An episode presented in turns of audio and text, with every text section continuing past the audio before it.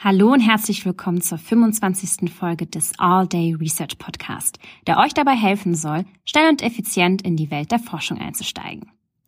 In der heutigen Ausgabe begrüßen wir Dr. Sarah Raisi. Gemeinsam mit unserem Moderator Marvin Beckmann spricht sie über Quantum Networks.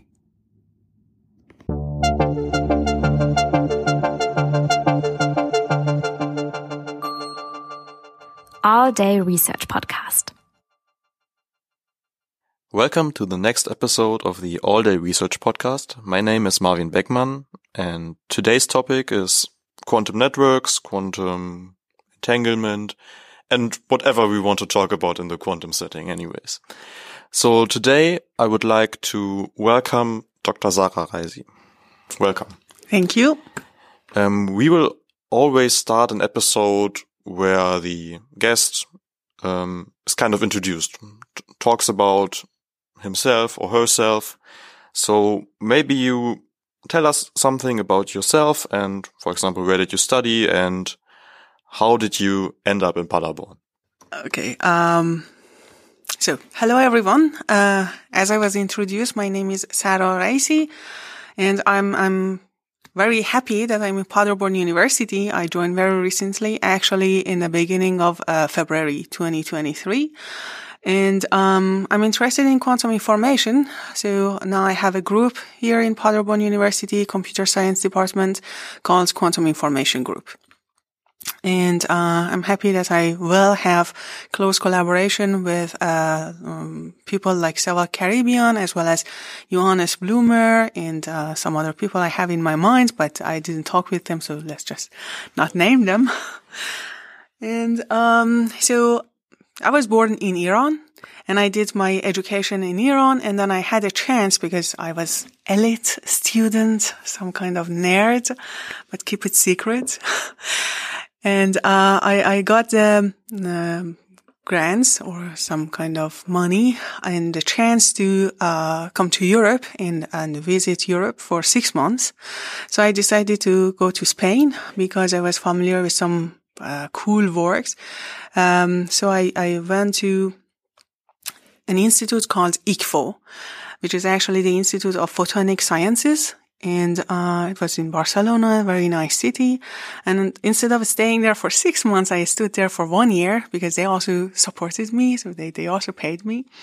And then I went back to Iran. I, I finished my education there, actually in uh, Sharif University of Technology in Tehran. And then I started my PhD soon after I finished one year visiting there at ICFO again. So I, um, I become a PhD student in uh, Professor Antonio Acín's group. And yeah, now you can guess that I'm a physicist. My, my background is physics. Um, my master was high energy physics. So I worked on black hole, curved space, time and, uh, cool stuff like that. I was very interested in elementary particle physics like proton, neutrons, and quarks. So, and then when, uh, there was the time that I was about to choose for, um, PhD, I decided to work on quantum information because as a student, I was so curious. So I started to read papers and books and I become very, very much interested in, uh, quantum information. So I, I decided to switch after my master. So I needed to learn the new math because the math of what we know in physics is completely different by so what it was we have. very difficult to just start with that? It wasn't difficult, but you know, when you get used to, uh, like, for example, working with, with integral, big integrals, different, um, invariants, and then switching your, your idea, especially from continuous to discrete, uh, it wasn't that much easy, but yeah, it, it was, it was manageable. And uh, actually knowing a different area is also useful for, for what I do here because then I, I see the connection between what I already know um, in, in, the past and what I already know now. So I, I can attend different talks and I can understand other people and then find a bridge between two different topics. And anyway, so I finished my PhD at ICFO and uh, it was the time that it was COVID. So um, I, I, could finish my PhD a bit earlier, but you know it was lockdown. I couldn't do anything, and then uh, I applied for a postdoc position in the U.S. and I needed to wait for my visa. All the embassies were closed. So I, I got the chance to stay at ICFO as a postdoc for a little bit longer, like six months, uh, so that my visa gets ready. And then I received it. And then I went to Virginia Tech. I uh, spent two years there as a postdoc. And before actually coming to Paderborn, I applied for a postdoc position in Germany. I had uh, one place that I already accepted that was in HU and one offer from FU both in Berlin. Uh, but then it was funny actually. Um, people from Paderborn, they emailed me several times. I didn't receive any of the email. I think Virginia Tech email address was just filtering things out. In one of the email I received, and then I think it was some kind of the last trying to reach me. I received that email and um, then they set the interview with me. I was very surprised because I I didn't expect that. And so they sent you an offer, not you applied for any, or did you apply for an offer here as well? Yeah, I applied uh, okay. for offer here okay. in Paderborn, but uh, just because of not receiving the email and so on, and you know the process of uh, inviting people for interview is usually longer. So sometimes you don't that much remembering. Uh, and uh, the position in FU also I applied. It was open position, but the position in HU it just person write, wrote me and he said that, are you looking for postdoc position? And I say, yeah, actually I accepted the position. And then Paderborn just came and then I interviewed people. I received the offer. Then I declined both of the postdoc position in Berlin. And then I, I decided to come to Paderborn. Yeah, that, that is the story. How does your current position differ from a classical PM postdoc position? Uh, yeah. Okay. So I can say that one difference is that here the position is three plus two years. So uh, if they like me after three years, they offer two more years. So I have to behave, but I promise you, I only behave until three years, and then four and fifth year, I'm not going to behave at all. I'm joking. Um, and one other is that you are independent. So as a postdoc, you somehow uh, work on uh, other people's idea as well as your idea, but then you have to somehow defend your idea in the first place so that they accept it. I- am good at it. I can defend my idea in a way that people be convinced to work on them. Uh, I did it before, so I have collaboration with other universities and other groups. And um, one other is that you have the chance to train your own PhD students. I, I was mentoring PhD students, but not independent. So you have more uh, responsibility, but from the other side, you grow more. So this is also the advantage here. Yeah. It looks like, uh, at least sounds like a very cool position to be in. So each guest um, is asked some either or questions. Just um, uh, answer what first comes to your mind. Just be free. Don't you don't have to argue a lot. Just out of your first um, intuition. Beer or wine? Wine. Mountains or sea? Sea. Hardware or software? Ah, uh, both. The, yeah. Yeah, well, as, as someone who works on quantum computers and then, I mean, not, not working on quantum computers, just working to get them out. So, uh, I, I know that I'm, I'm working on both sides on quantum algorithm as well as many body entanglement, which is something that we use it for quantum computers. So for now, I can say both, but if you talk about classical computers, my laptop that I have it in front of me, then I would say software because I'm, I'm not that much good with hardware, but talking about quantum computers, I would say both. Okay. Theory or practice? Theory. Data in the cloud or on your own hard drive? On my own hard drive. I'm old fashioned person. Mensa Forum or Mensa Academica? So either the um, lower Mensa um, or the upper Mensa? Depends on which day. If it's between semesters, maybe upper Mensa. If it's uh, like uh, you go at 1 p.m., everybody is waiting in a queue, probably lower Mensa and just just get the very the, the ready sandwich or just piece of a cake. And I can absolutely relate to that. Yeah. Uh, coffee or tea? Ah, definitely tea. I'm, I'm from Iran. I mean, Persian culture is in me, so it's T. Written or oral exam? So here we have the chance to choose between oral or written exam, but in other universities we only had the written exam. In only situation that you had the oral exam, it was like um, defend of proposals or defend your master thesis or PhD thesis. So it was the, the core it was completely different. In my class, uh, exactly half of the students, they prefer oral exam. Half, the other half, exactly divide to them into half half. They, they wanted the written exam. Me personally was grown by written exam. I, I think I also prefer written exam. It's quite interesting. Um, Sevag told the same in his episode as well. He, he was, he's from Canada and, um, he was also, I think, in, even in Virginia Tech as well.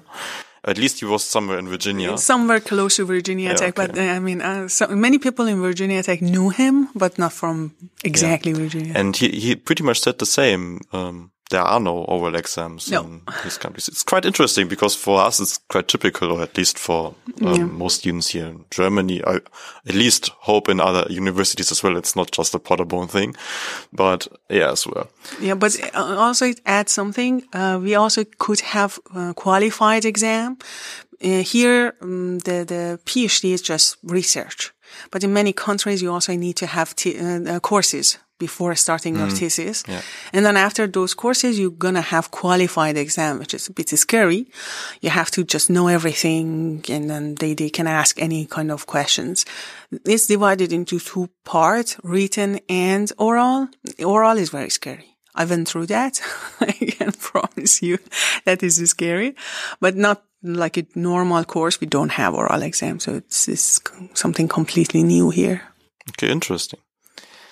So now let's get into a little bit more regarding your own field of research. So on a very basic level, how would you define your field of research? How would you explain it to an undergraduate?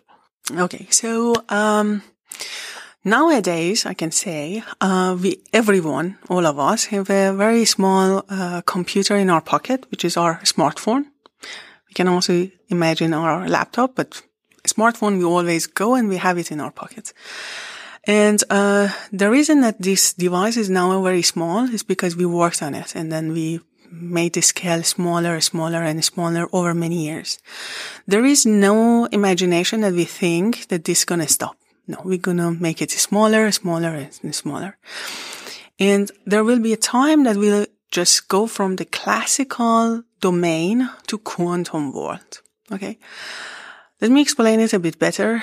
So in physics, in the nature that we have, that we live uh, and we are surrounded with the nature, we can think of four domains, four major domains. One of them is classical mechanic. Okay, so the the size is big and the speed is small. So I am a classical person. Your car is a classical device, and the speed of the car is also inside of the classical domain. And uh, if the size becomes smaller, but still uh, the, the speed is small as well, so we're gonna go to quantum mechanic. Okay, so very very tiny small objects, they don't uh, follow the classical mechanic rules anymore. That is the Newtonian rules. Okay, so here you have a car. If you start the car, you know that, for example, the, the speed is going to be 100 kilometer per, per hour. But then in quantum uh, mechanic, the rules are not Newtonian anymore. We have different kind of rules, just because the the size becomes smaller. But then the speed is the same.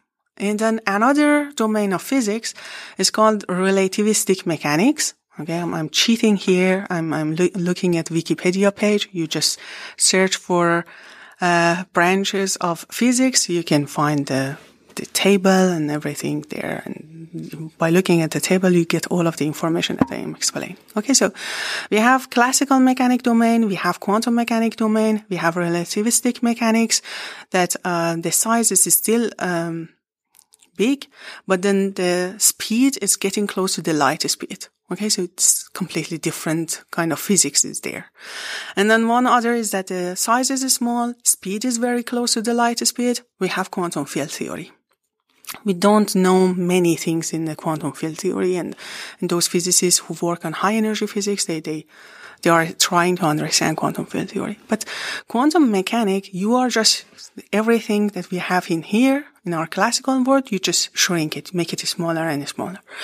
And if you do that with my smartphone, whatever memory that I'm using here, you reach to quantum mechanic and then you see that the physics is different that the differences that we have, for example, here uh, in classical uh, smartphone that I have or the classical laptop that I have, I only work with uh, zero and one, light or uh, off, light is on or light is off.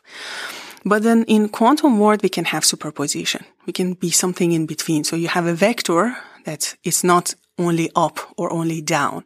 It could be in between with some probabilities up and with some other probabilities down. So it's a kind of a superposition between being up and between being down with some probability. And the other one is the measurement. So in uh, quantum, in I'm sorry, in classical devices, you can do any kind of measurement you want, and you get the measurement results out. You still have your device. You still what exactly have, is a measurement? How can I imagine this? Yeah, for example, I mean, you have your mm, radio and you open it. Okay. So just, for example, turning it on or looking at it in exactly sense. looking at it. But if you do the same thing, I mean, you, you have your quantum particle inside of the box instead of the radio. You open that box, you look at your particle, that particle completely changed. The behavior changed. It doesn't behave like a quantum uh, superposition anymore. Like doesn't act like a quantum particle anymore. It might act like a classical particle because you looked at it. Okay. Because you measured it. Measuring is just looking at it. Okay. You, you measure the, the position of that particle. That particle completely changed the behavior. It, it is possible. And then the system changed. I mean, you, you open your radio, you close it, you still have a radio. But if you open the box of that, the, the quantum particle is inside of it, you closing it, yet your particle might not behave as a quantum, uh, particle anymore. So measurements make the particle to collapse to some, some other state. We call them a state that is, could be like similar to the classical particle. So it can change the identity. And then you have to perform some kind of gate, some kind of operation on that. Then it's going to act like superposition that I told you. I mean, the nature of the quantum will come back to it. It sounds a lot like uh, Schrödinger's cat. Exactly. But that is also a very good point because I said that we have four domains in physics. Classical mechanics is something that we are and we are familiar with. And then you make the size and the scale smaller, then you go to quantum domain. Then you can also think that, okay, Schrodinger cat is a classical uh, experiment. And then the cat is also classic. The size and the speed, everything is classic. Speed is small. The size is big. Even though it belongs to Schrodinger, doesn't mean that it's a real quantum. Um, but then this is something that we planned to act like that. And we also have some uh, kind of material there that if, if it decays, then we have that poison coming out. So that material that decays or doesn't decay is, is a quantum part inside of that uh, experiment. Okay. So all the box Schrodinger cat that is inside of that box, everything is completely classic. But that particle that is there, and is going to decay, either die or not die. is going to release one electron it's not going to release that electron. That one is quantum and is acting like quantum. Therefore, before, if you don't open the box of Schrodinger cat, you don't know whether Schrodinger cat is alive or dead. So it's in a superposition. You have to open it, look at it. Then your system is not quantum anymore. It's not in superposition anymore. Either your Schrodinger cat is alive you become happy, or the cat is poor cat is dead, and then you become unhappy. So yeah, you see also here, uh, the measurement changed the behavior of the system, but it's also one example that every scale is actually classic, but is acting like quantum because we design it like that. One other difference between classic and quantum that bring us some advantage is no cloning. Okay, so if you have a message receiving on your smartphone, without reading it, you can re- send it to me. You can forward it to me, or you can reply to it and just some emoji or something. But um, in quantum mechanic, uh, you cannot copy a state, quantum state or quantum message if you are not familiar with it, if I didn't give you the information. You cannot just not open your email and forward it to someone. You cannot copy it. Okay. In order to copy one message, you have to have one specific device for that message to copy it. Another message, another device. Another message, another device. So if I get you correctly, if I would were to send you a message like um, date where we want um, to meet for the podcast episode, and you look at it, I can't have it anymore. This email. So I've lost it somehow yeah. if I send you to it. Yeah, unless you know your message and uh, you usually know and you made a copy. If you know it, you have your own copy machine for that specific message, you copy it. But then I answer you without reading it, you cannot copy it. You cannot share it with your friend and put him in CC or forward it to him. This is her answer. No, you have to, you cannot copy it. It's, it's different unless you know it, unless uh, you open it, you read it, you change the state. looks like the radio, looks like the Schrödinger cat. And then you realize that, oh, your Schrödinger cat is alive. Then you write it to your friend and say, Schrödinger cat is alive. Or in, in the example that you said, podcast interviews at 3 p.m. So this sounds strange at 1st mm -hmm. So we can't copy our messages, but what kind of benefits does quantum computation actually give us in like, let's say, a communication setting? Okay. So first of all, the message that you don't know it. Okay. I mean, me as a someone who wants to build quantum computer, um, usually consider the situation that, for example, Alice is sending a message and I don't know the message. And for example, I supposed to protect it. I supposed to have quantum writing codes and stuff like that. But Alice herself know it and then she can also copy it. Okay. So unknown, um, message cannot be copied. And the other one is that actually this is good that you cannot copy it because then you can protect it easier. I mean, if I supposed to talk to you over Skype using quantum devices over quantum internet, then nobody can steal the, that message. Nobody can copy it. And if they steal it, they will, will realize it, right? So we can use this specific property of no cloning, even though might be not pleasant in the first place, but then uh, we can use it very specifically for uh, quantum cryptography. So this may give us some, let's say, nice properties regarding security, but building this kind of network where we actually can communicate and like send this information, how does a network um, that is built differ from a classical one? If I imagine like having a superposition, it's not really one and not really the other. It's somehow both. I I believe these kind of states cannot really be transferred in any classical way. How can a quantum network be built and what kind of challenges does one face when having to build it? Yeah, you can think of having some particle that uh, your quantum message is encoded or it's just put it on, on that particle. And this particle could be in superposition, like with some probabilities is spin up or zero. And with some probabilities is spin down, like one. Similar thing that we have in classical devices. There we only have zero and one. Here we could have superposition, probability up, uh, zero or probability one. And then I suppose to send you this particle. It could be also encoded on like photon, or it could be enc- encoded on some other quantum particles like atoms, electrons. We, we have a number of um, possibilities that we can just encode our message and then send it to you. And how do we do it? We use some kind of quantum channel. Okay. So please remember that nowadays we, we, we are working on it. We don't have the most efficient channel to send it. Remember that in the past we had, uh, our phone, but it was a wire kind of phone. We didn't have cell phone.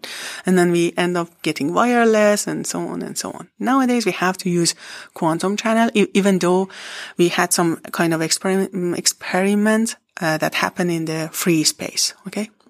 And now we have some nice satellites. Actually, Germany, I don't know if they already send that satellite or they want to send it to the satellite that is supposed to uh, work on the quantum devices. But then we use this quantum channel to send it. And uh, we want to have the quantum computer. And then we want to have some kind of quantum network. Let's call it quantum internet. And then when I write a message. That message is going to be encoded, which is a quantum message. It's going to be encoded on a quantum particle and it's going to be sent to your quantum computer or your quantum device over this quantum internet. The reason that we don't want to use the classical internet anymore, we want to have a quantum version because then we have some abilities, some possibilities. Okay we, as you said, we have some limits, but then from the other side, we have some possibilities that we want to use it because quantum world is different compared to the classical world.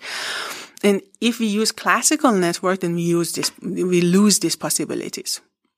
So the best is that we also work on the uh, quantum networks and quantum internets, for example, so that in the end we connect our quantum devices using the quantum channels. Otherwise, we lose that. Okay. In the end, I just end up sending you a classical message or classical particle. Yeah, this is something also I'm interested in. I also work on quantum networks. So if I look back at a classical setting, previously it was very hard to have like efficient channels, send a lot of data, and there were even a lot of noisy channels. For example, wireless did not work perfectly always. There were a lot of bits like flipped or we lost a lot of information, even if it was really one or zero with definite normal. And now we have a superposition. So it's even unclearer in some sense what really, what kind of information we actually have. How does, let's say, noise interfere with something like a quantum network? How, um, relevant is noise in a quantum setting? And what can we do, for example, to work against some noise? Mm-hmm.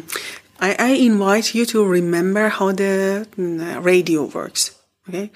So you have a station here and then I have my radio far away from that station. And this station is just sending some wave. Okay. This wave could hit this building and then just get blocked.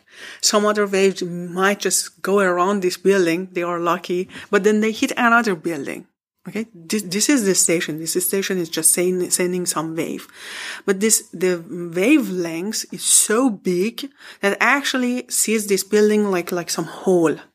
Okay. So they, they can just, uh, pass not through like something. pass through exactly. And in the past, you had to, I mean, you don't remember because you're young, but I remember my dad had to just keep the radio like up or they need to have some antenna, get it so, so high so that they receive this wave. But nowadays, no, you, you, you go to your basement, you put the radio, you really hear it perfectly well.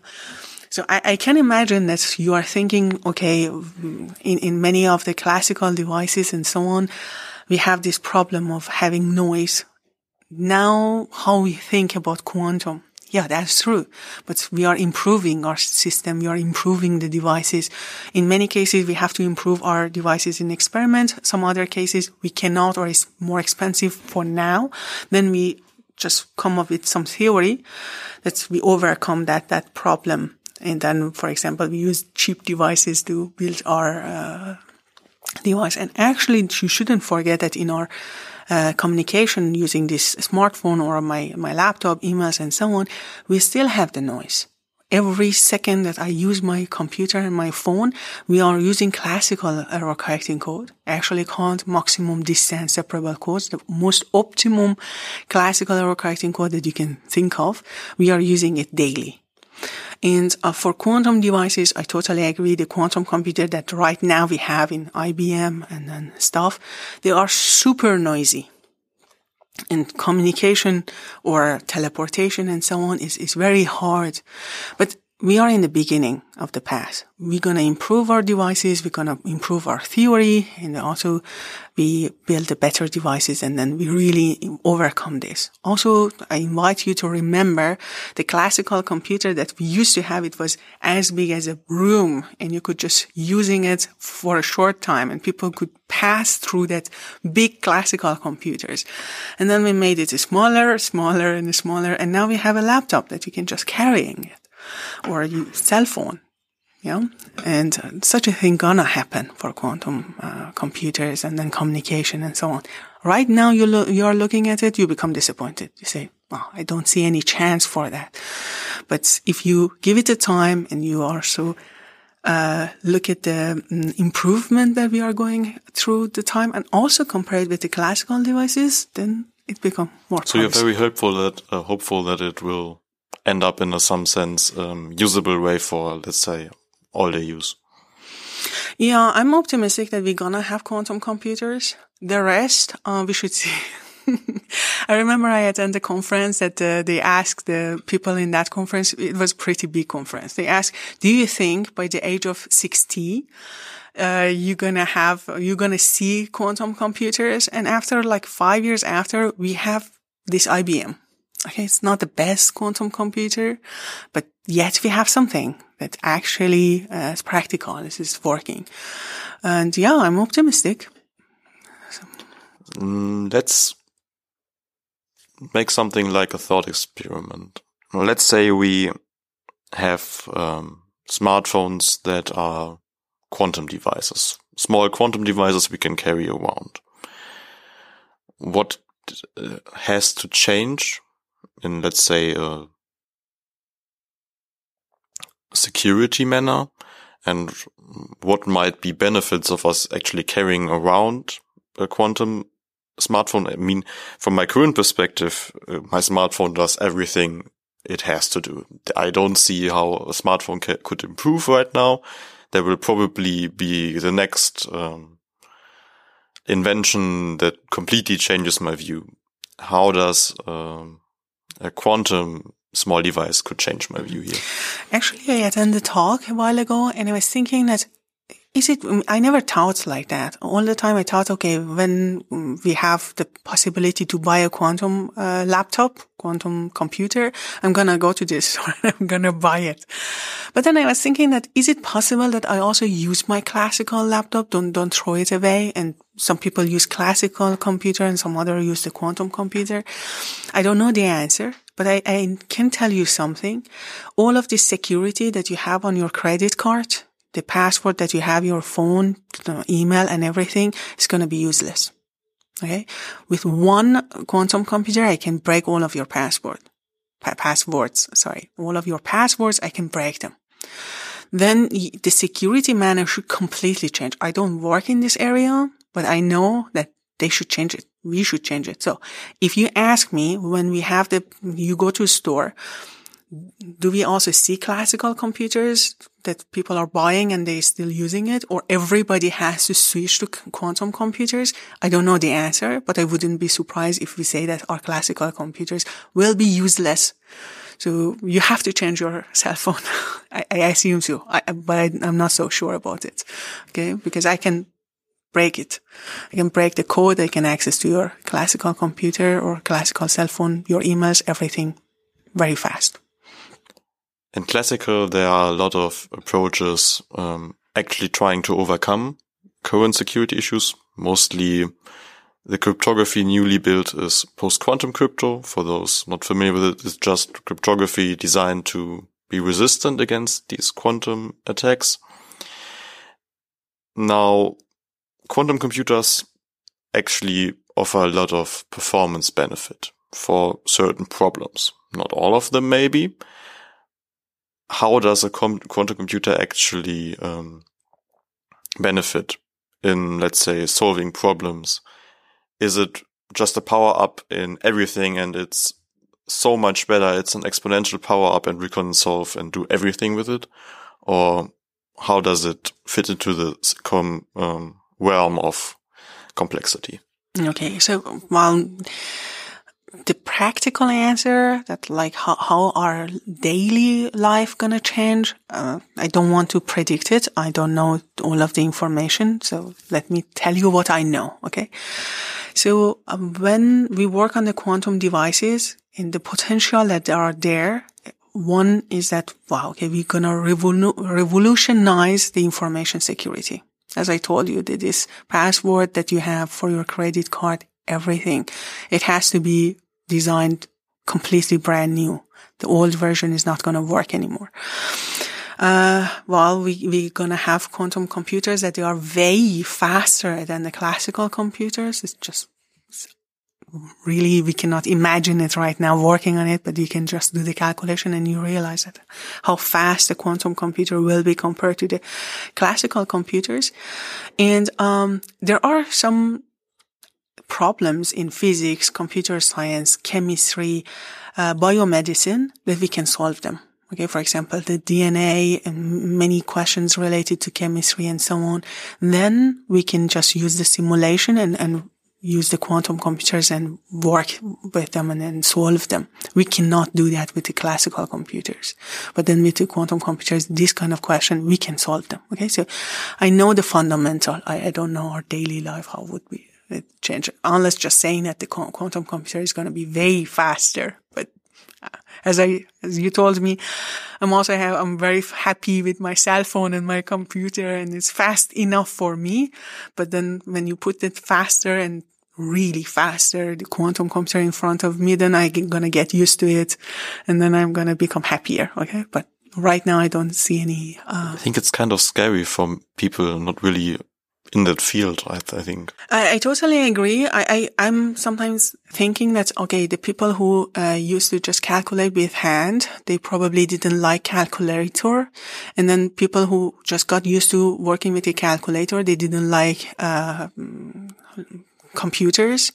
And then people who were having computer at home, they didn't like laptop to carry it and so on. But then, you know, after a while and while, then we are like, okay, I'm pretty happy with my cell phone in my pocket. I don't really want to go to the phone booth and call someone in there or, um, I don't know, have to reach home. Uh, then I, I get to phone. I have my cell phone. I can email people. I can text people over Telegram, WhatsApp, and then I can find friend in Facebook. Many people didn't like it. Yeah. They say that, okay, we are not socialized anymore because of the social media. But now we are happy. No, we, we adopt it. And if you take me away from internet, then I'm going to become so bored and I'm going to wanna check my email, right? And uh, yeah, as I said, I don't know how the daily life will change. We will see, but there are some fundamental questions like as I said, biomedicine, chemistry, and, and fundamental question, we will solve them. And also questions related to the uh, nature, like space. If black hole is over there, whether we can just calculate many things compared to, uh, like big system, like solar system, then we can also be able to do it with uh, quantum computers. So I think we have quite a good overview over your field itself. Um, what are you currently researching on? So what is really, what would you pinpoint as this is what I'm currently working on? Mm-hmm. Okay, so uh, I'm interested in uh, four major topics in quantum information. One is many body entanglement. Usually, when you get a course in quantum information, you, people talk about Alice and Bob. Okay, we have Alice, Bob, they want to teleport a particle, they want to do this, they want to do that. But now we have this quantum computer and we know that we need to have many body states, that they have to be entangled together. Why entanglement is important? Because right now in our classical world, we are limited to locality. Okay. I, I have one particle, it's a spin zero. I change it. I mean, turn it off. Now it's a spin one. You can do the same on your particle. Okay. I don't have access to your particle. So I'm, I'm just limited to the locality, that the situation that I am. But then in quantum, I might make some changes on my particle without you knowing it. Your particle also change. Okay. So I overcome locality and also there's uh, the limit with the classical communication. Okay. When I have access to the quantum particle and entangled system, then I can overcome local operation and classical communication. I can do something that local operation and classical communication cannot do it. For example, teleportation. So in quantum uh, computers, we have a number of the particles that they have to be entangled all together. So we have to deal with many-body entanglement, but in um, basic lecture notes, you just learn about two-body Alice and Bob. So this is one area that I'm interested in. The other one is uh, mm, quantum networks. As I said, in the end, we have to have communication. We want to use our quantum devices, and we don't want to use classical network. Otherwise, you, you're not using all of the possibilities that the quantum computers is providing for you. And of course, we're going to have error. We're going to have a lot of error. We already have it in uh, our classical devices. So I work on quantum error correcting codes and I'm also interested in software quantum algorithms. So I'm, uh, right now I'm working on many body entanglements, quantum error correcting code and quantum network. For now, I, I I'm waiting for my students to come and then we get back to work on quantum algorithms. So we're waiting for students to come. Um, I heard that you're planning to offer a seminar next term, so in the winter term. What will the seminar be about? What do you plan to teach the students? What do they, what um, kind of topics are they, will they be confronted with? And what kind of prerequisites does one have, does one need to actually attend your seminar? That is a very good question. Thanks. Actually, I'm uh, planning to change my uh, web page. I want to put a session about this seminar that I want to present next semester. And I'm going through uh, a number of the papers. Uh, for the seminar, I'm, I'm thinking for every person, two paper we study, but one I teach, the other one he or she teach it to me.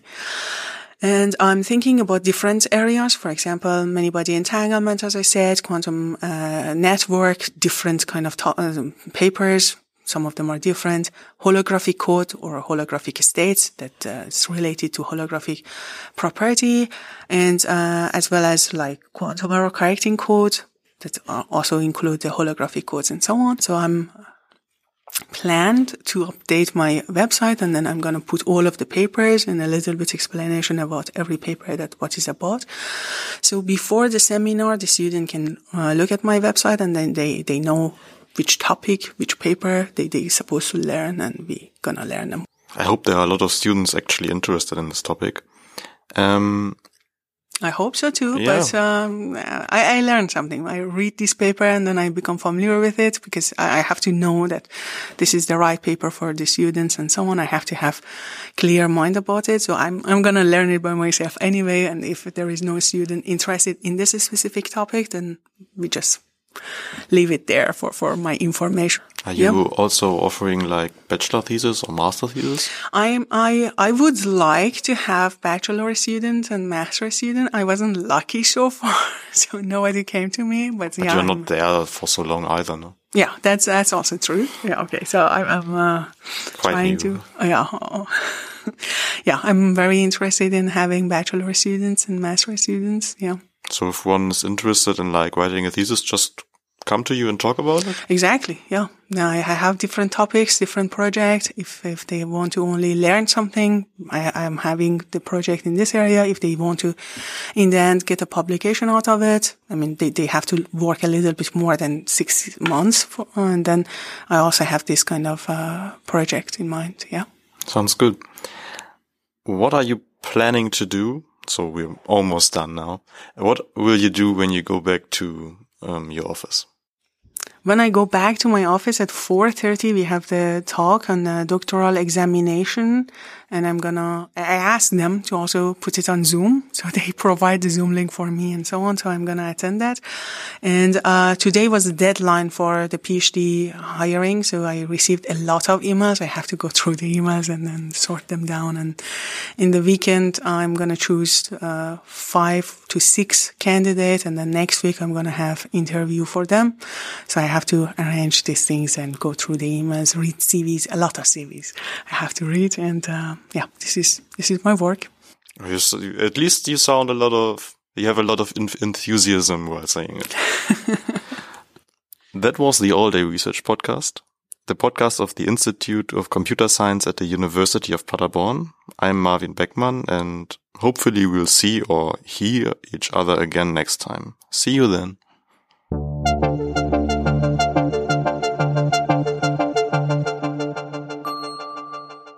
All Day Research Podcast. Dies ist ein Projekt in Zusammenarbeit des Instituts für Informatik unter der Leitung von Patricia Höfer und dem Fachschaftsrat Mathematik und Informatik der Universität Paderborn. Moderation und Redaktion Marvin Beckmann. Technik und Redaktion Yannick Greve. Sprecherin Sarah Akopian. Ihnen gefällt der All Day Research Podcast? Dann lassen Sie gerne eine Bewertung da.